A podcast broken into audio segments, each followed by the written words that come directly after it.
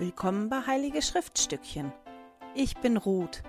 In diesem Podcast möchte ich mit dir meine Begeisterung für die Heiligen Schriften teilen.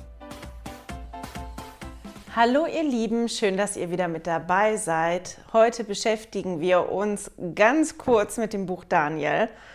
Ich habe die Woche tatsächlich 60 Prozent gearbeitet und hatte heute noch einen Termin im Krankenhaus in der Orthopädie zur Kontrolle von meinem Fuß bin ein bisschen überfordert, ähm, genau, mit dem, was der Arzt mir gesagt hat und habe nicht den Kopf für ein längeres Video. Also werde ich heute wirklich nur einen Gedanken mit euch teilen, ähm, der aber auch so und so mein Hauptgedanke zum Buch Daniel gewesen ist.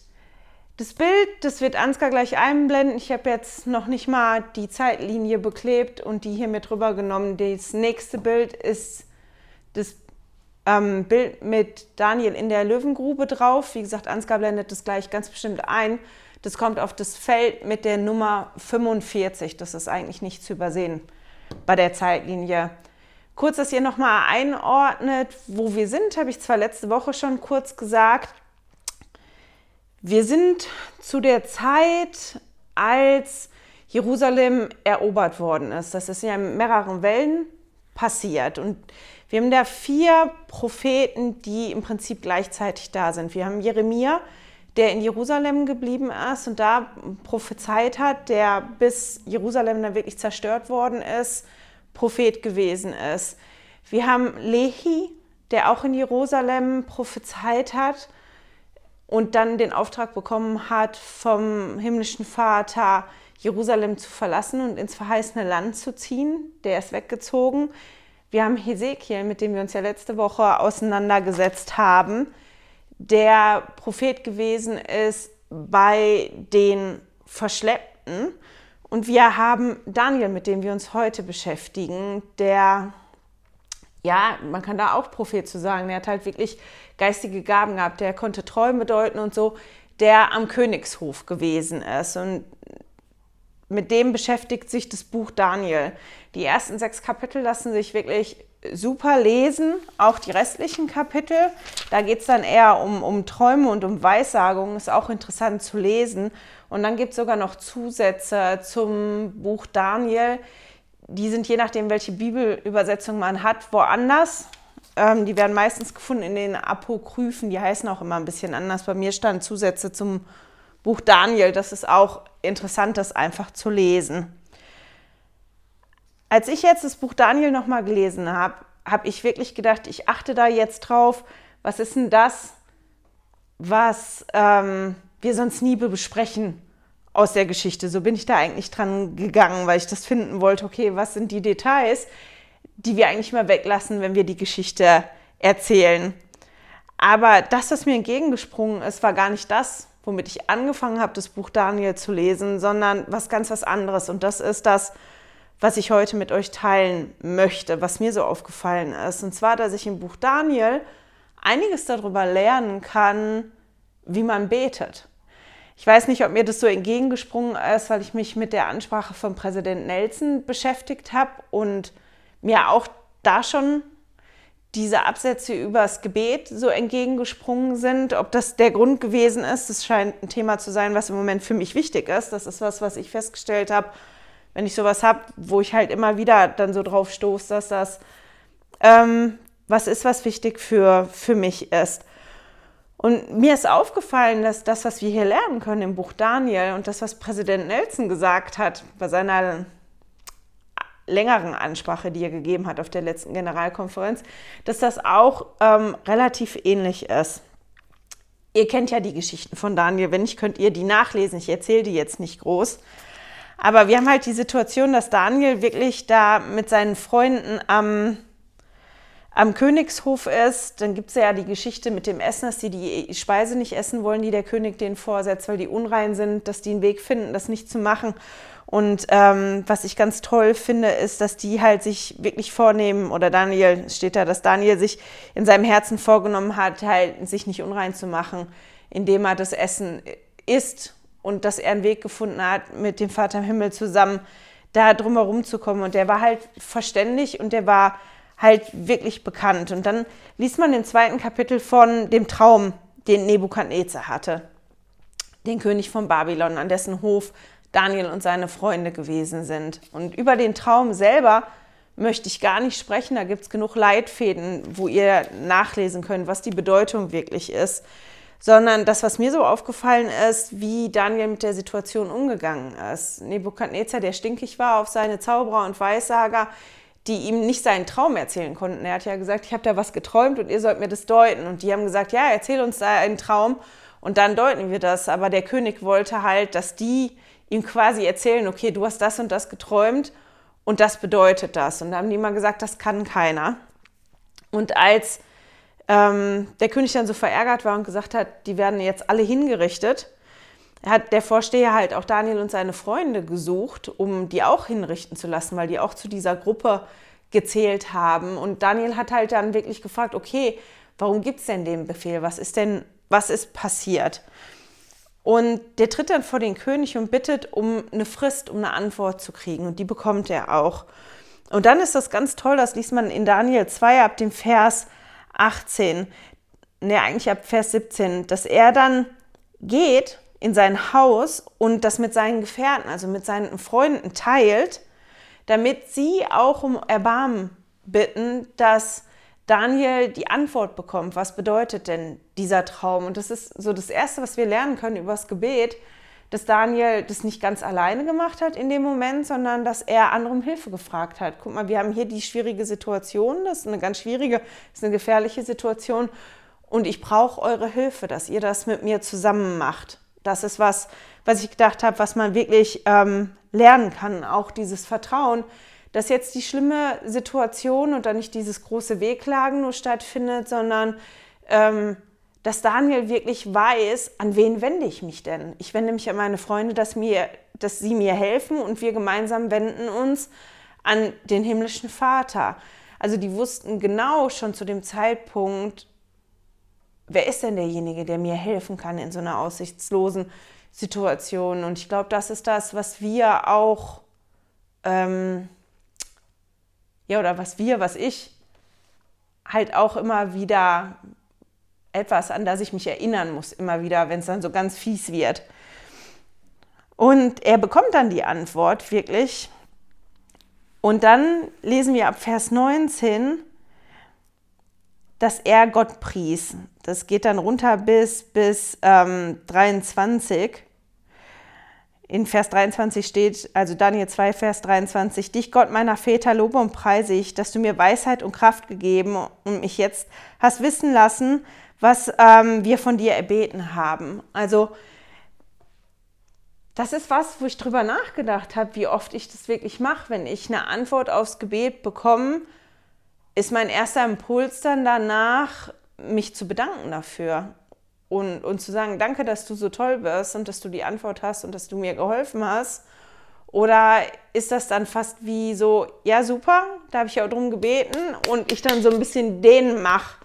Und das ist was, was mir aufgefallen ist, was ich wirklich bewusster machen könnte, wo, wo ein Mangel bei mir ist, dieses mich ganz bewusst danach explizit dafür zu bedanken. Ich habe jetzt da genau die Hilfe bekommen, und die Antwort bekommen auf mein Gebet. Und ich danke dir dafür. Ich bin wirklich dankbar und ich erkenne das an, dass du ähm, mir da geholfen hast.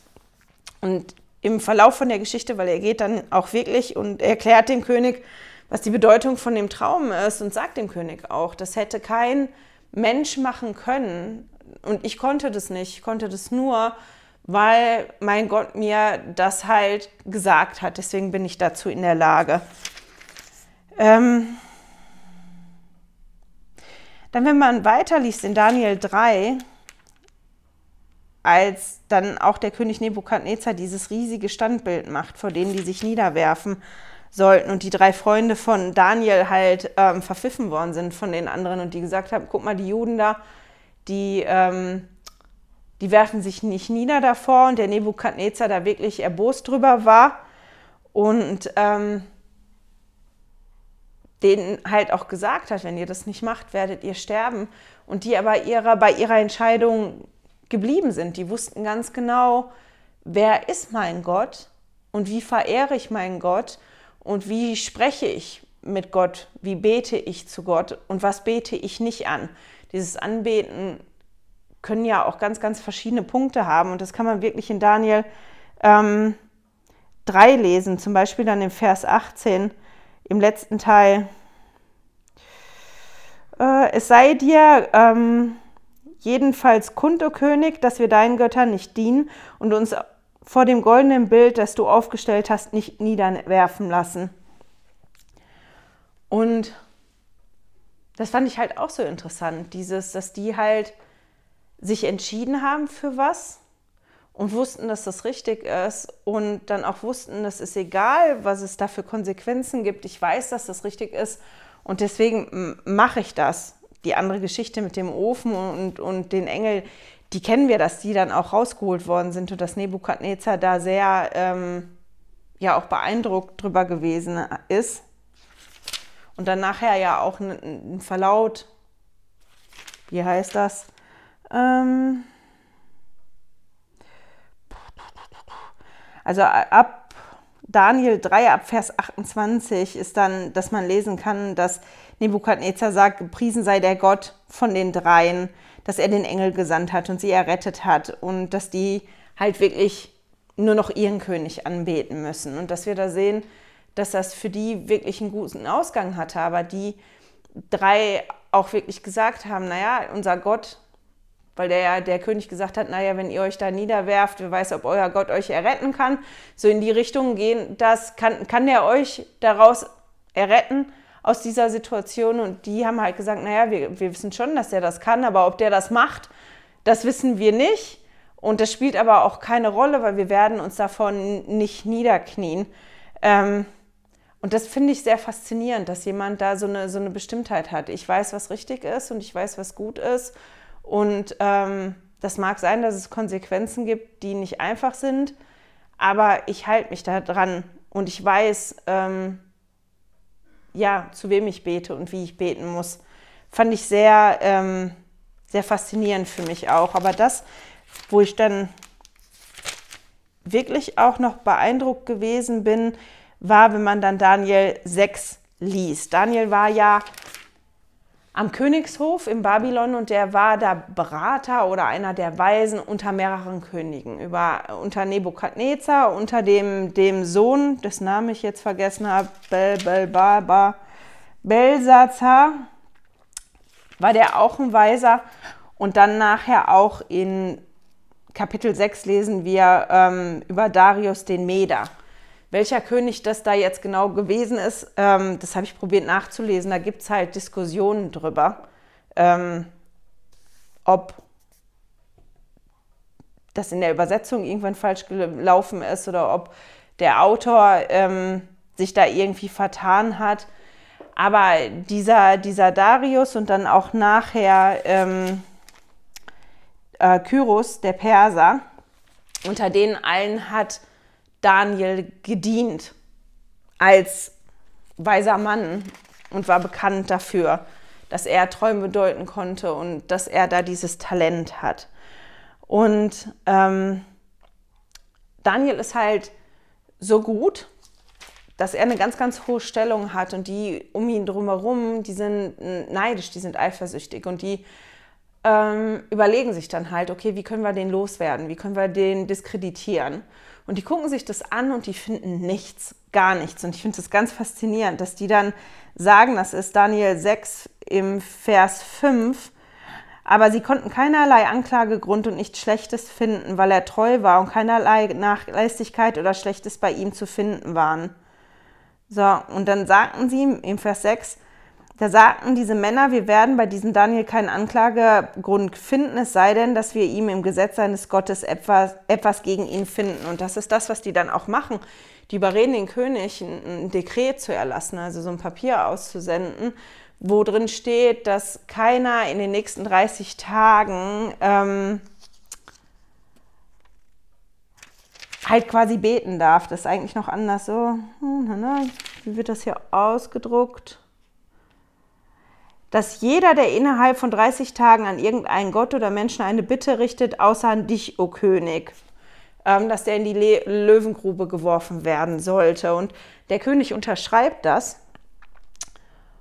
Und als Daniel davon erfuhr, und dann ist das das ganz interessant, das zu machen, äh, zu lesen, als Daniel da, davon erfuhr, ging er nach Hause und ging in das Zimmer, wo die Fenster Richtung ähm, Jerusalem offen gewesen sind, wo er sich sonst auch dreimal am Tag hingekniet hat zu beten.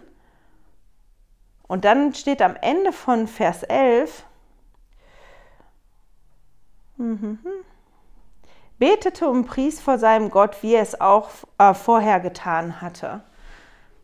Und das fand ich so toll, das so zu lesen. Das ist was, was Daniel halt auch wirklich schon vorher gemacht hat. Das war eine Gewohnheit von ihm, zu beten, dreimal am Tag. Und ähm, der hat das nicht verändert, als da dieses Dekret gekommen ist. Der hat auch keine Angst gehabt. Der wusste, wie wichtig das für ihn ist und der hat daran festgehalten und hat das halt ähm, gemacht. Wir kennen ja die Geschichte. Der wird dann auch verpfiffen, der muss vor den König. Der König probiert, den da irgendwie zu retten. Aber aus der Geschichte mit Esther, ich weiß nicht, ob ihr euch da noch dran erinnert, wissen wir, wenn so ein Dekret herausgeschickt worden ist vom König, kann der König das nicht zurücknehmen. Das bleibt aktuell. Und der hat halt wirklich probiert, da einen Weg rauszufinden, hat keinen Weg gefunden. Und Daniel ist dann wirklich in die ähm, Löwengrube geworfen worden. Und was ganz toll ist, ähm, muss ich mal eben gucken, wo das ist. Das quasi das Letzte, was Daniel hört, bevor der Stein dann gerollt wird vor die Öffnung, ist, dass der König sagt zu Daniel, dein Gott, dem du ohne Unterlass dienst, er möge dich retten. Das ist in Daniel 6, Vers 17. Und das ist auch genau das, was dann passiert worden ist. Und das ist halt spannend, dass Daniel und der Gott Daniels ja schon so einen Ruf gehabt hat, dass der König da schon gesagt hat, naja, ähm, dein Gott, ich hoffe, dass der dich retten wird, weil ich kann es jetzt nicht. Ich habe es probiert das ist jetzt die Situation und wir lesen davon, dass der nicht geschlafen hat und dass der nicht gegessen hat, der König bis dann morgen gewesen ist und dass der dann wirklich zur, zur Löwengrube gegangen ist und reingerufen hat, Daniel, bist du noch da? Hat dein Gott dich gerettet?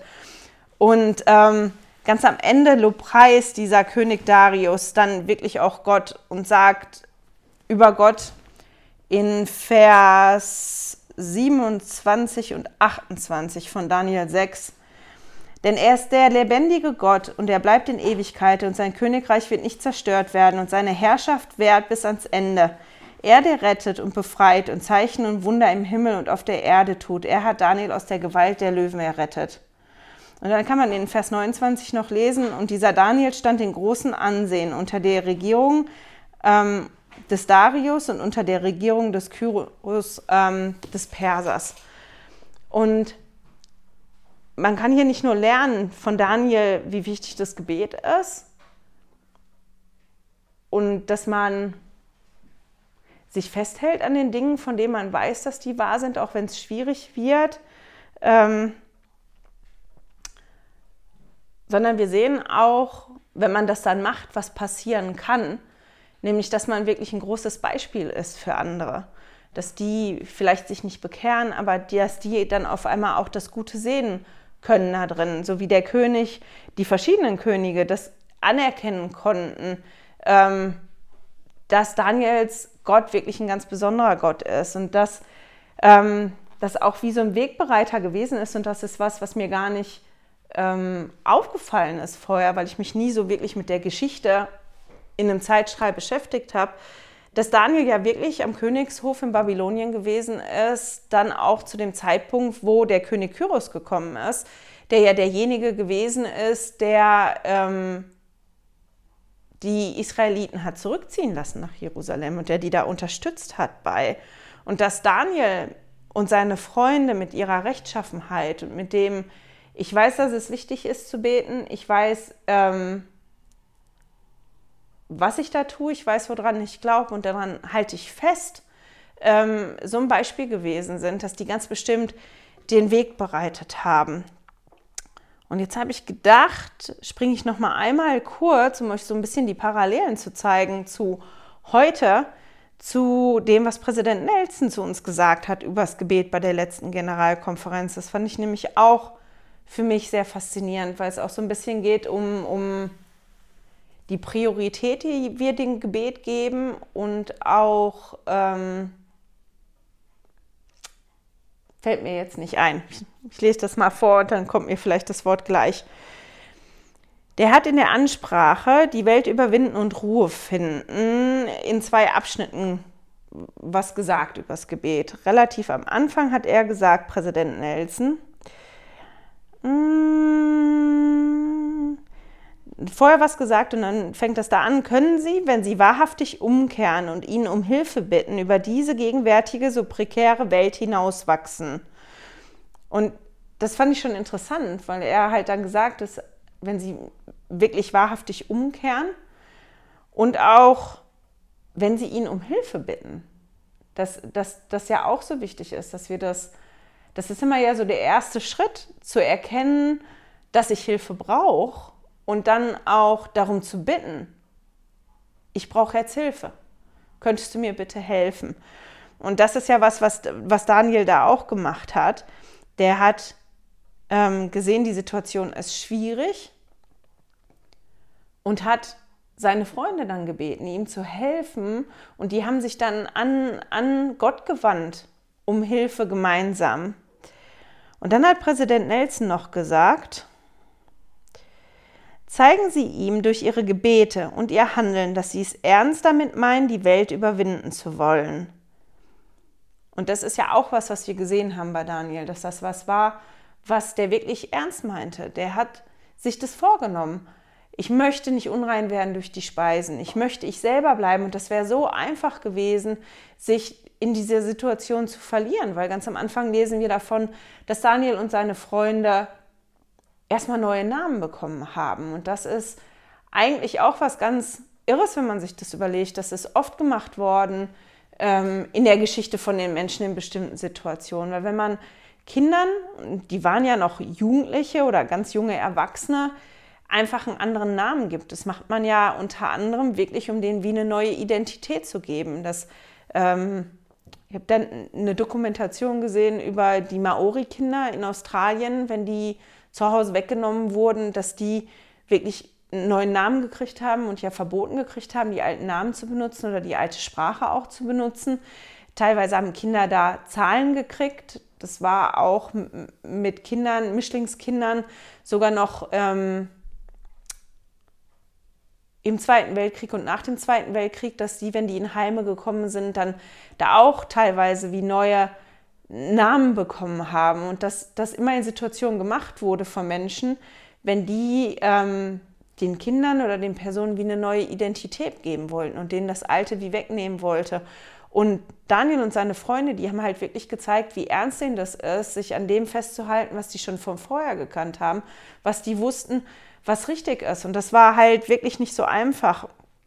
Und das ist was, wozu Präsident Nelson uns halt auch auffordert, dass wir dem Vater im Himmel durch unser Gebet und auch durch unser Handeln zeigen, dass wir das wirklich ernst meinen, dass wir die Welt überwinden wollen. Ich meine, er erklärt das in der Ansprache länger, ähm, was das eigentlich ist, die Welt überwinden zu wollen. Aber das war was, wo ich so wirklich dran hängen geblieben bin und mich gefragt habe, okay, wie ernst meine ich denn meine Bitten in meinem Gebet?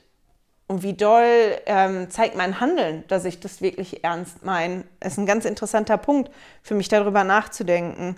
Und dann sagt er, bitten Sie ihn, Ihren Verstand zu erleuchten und die benötigte Hilfe zu senden.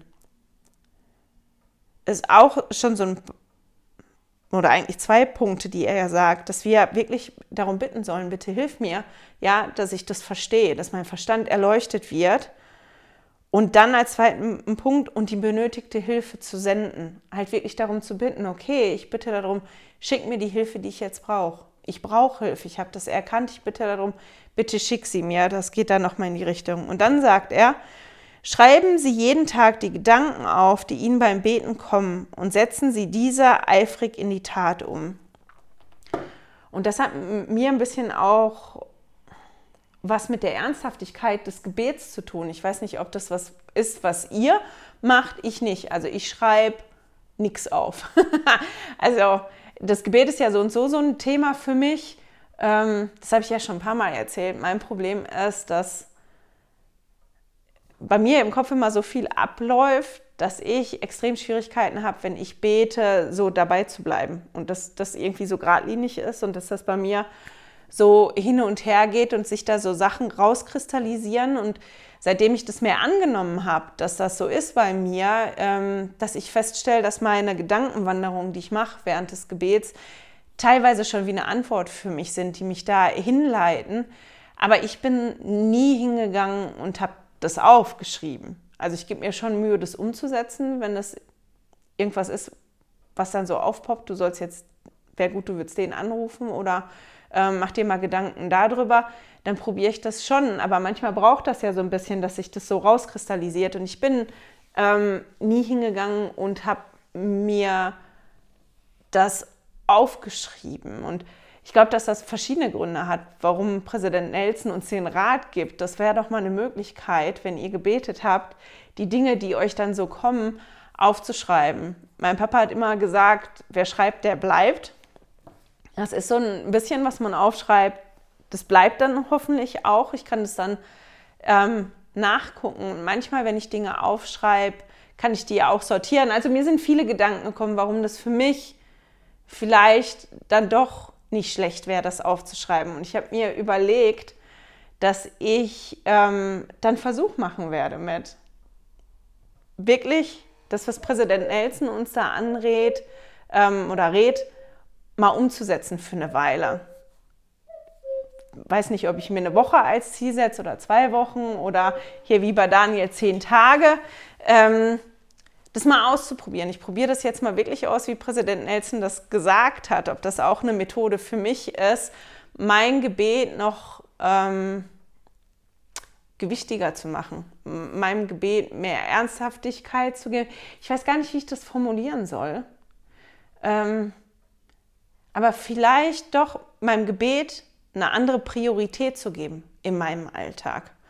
Und auch den Antworten, die der Vater im Himmel mir zukommen lässt, eine andere Priorität zu geben, weil ich bitte ja um verschiedene Sachen. Und ich weiß, dass ich nicht die Einzige bin. Wir bitten ganz oft um Dinge, aber wenn dann die Antwort kommt, dann sind wir irgendwie nicht dabei zuzuhören. Oder ich höre das und das ist da und zack ist es weg, weil so viele andere Sachen da sind und das ist so ein bisschen das, wozu der Präsident Nelson uns ja auffordert, und das ist, wenn man sich die Geschichte von Daniel anguckt, dass der genau diese Sachen konnte. Der hatte das schon erkannt für sich und umgesetzt. Der hat dem Gebet eine Priorität eingeräumt und eine Ernsthaftigkeit eingeräumt. Das war was, was er jeden Tag gemacht hat.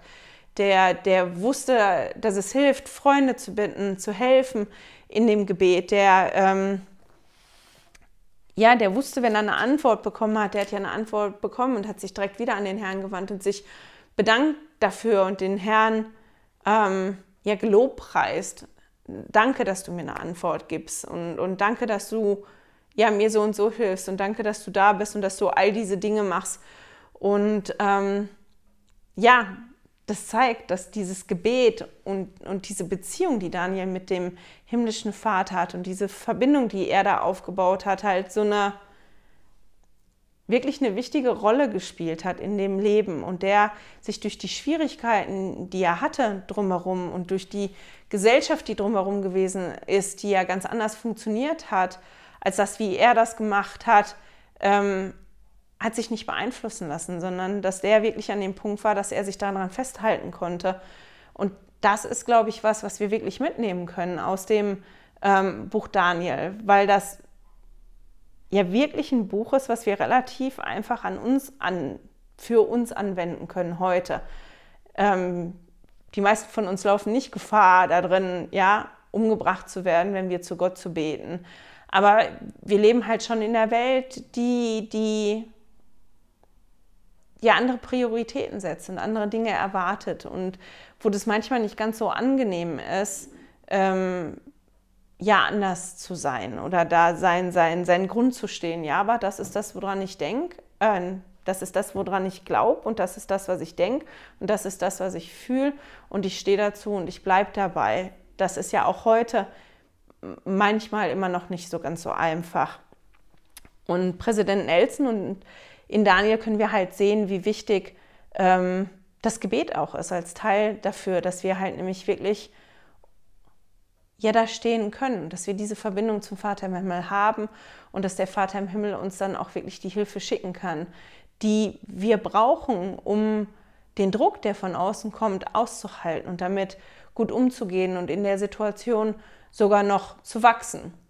Und ich habe gedacht, vielleicht ist das auch was für euch, ähm, ja, mal einen Versuch zu machen mit dem, wozu Präsident Nelson uns auffordert.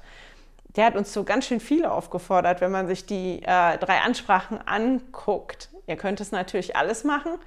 Ich ähm, habe da ja schon ein paar Mal Zeugnis von gegeben, dass mir das wirklich gut getan hat und ich da nur von profitiert habe das zu machen. Aber wenn euch das zu viel ist, wäre dieses, sich das mal anzugucken, was Präsident Nelson über das Gebet gesagt hat, doch eine Möglichkeit, wenn ihr das mal ausprobiert, für eine Woche oder zwei oder einen Monat, das mal wirklich umzusetzen. Okay, ich probiere mal jetzt die Punkte anzuwenden, die Tipps, die Präsident Nelson uns gegeben hat fürs Gebet und dann mal zu schauen, was hat sich denn verändert bei mir? Hat sich was verbessert? Ähm, hat sich was verändert oder nicht? Ähm, wie hat mich das beeinflusst, dass das doch eine schöne, äh, wie würden die Kinder sagen, Challenge wäre, also eine schöne Aufgabe, mit der wir uns alle mal beschäftigen können. Wenn ich das gemacht habe und da irgendwas bei rausgekommen ist, werde ich das ganz bestimmt hier erzählen. So, das wär's für heute. Das war jetzt doch ein bisschen mehr, als ich am Anfang gedacht habe, dass es werden würde. Ich hoffe, ihr konntet ein bisschen was mitnehmen und ich war jetzt nicht zu konfus, weil ich mir wirklich auch gar nichts aufgeschrieben hatte. Ich werde das Bild im Newsletter nochmal rausschicken. Da kommt auch wieder der Link fürs Video. Wie gesagt, Ansgar wird ganz bestimmt das Bild ähm, einblenden, aber das erkennt ihr auch, dass Daniel und die Löwen sind da drauf. Und dann denkt einfach dran, weil ich arbeite ja jetzt auf jeden Fall noch bis Ende Dezember und es kann immer sein, dass ich mehr als nur einen Tag arbeite und ähm, ich dann so viel arbeite, dass ich einfach überhaupt gar keine Zeit habe, ähm, irgendwas vorzubereiten für ein Video. Also wenn eine Woche mal kein Video kommt, wundert euch nicht, dann ist das einfach, weil ich so viel zu tun hatte, dass ich da keine Kapazität für gefunden habe. Habe ich nur gedacht, gedacht das sage ich nochmal. Meine Güte. Meine Zunge verknotet sich immer mehr und deswegen höre ich jetzt auf und wünsche euch eine wunderschöne Woche. Ich hoffe, wir hören und sehen uns nächste Woche wieder. Hey, danke fürs Zuhören. Dieser Podcast ist die Audiospur von meinem YouTube-Video. Wenn du mich also nicht nur hören, sondern auch sehen möchtest, findest du mich auf YouTube unter Heilige Schriftstückchen. Melde dich auf www.heiligeschriftstückchen.ch für meinen Newsletter an und erhalte Zitate und Links passend zu jeder Episode. Außerdem findest du mich auf Facebook und Instagram, auch unter Heilige Schriftstückchen. Auf Instagram allerdings mit UE statt mit Ü.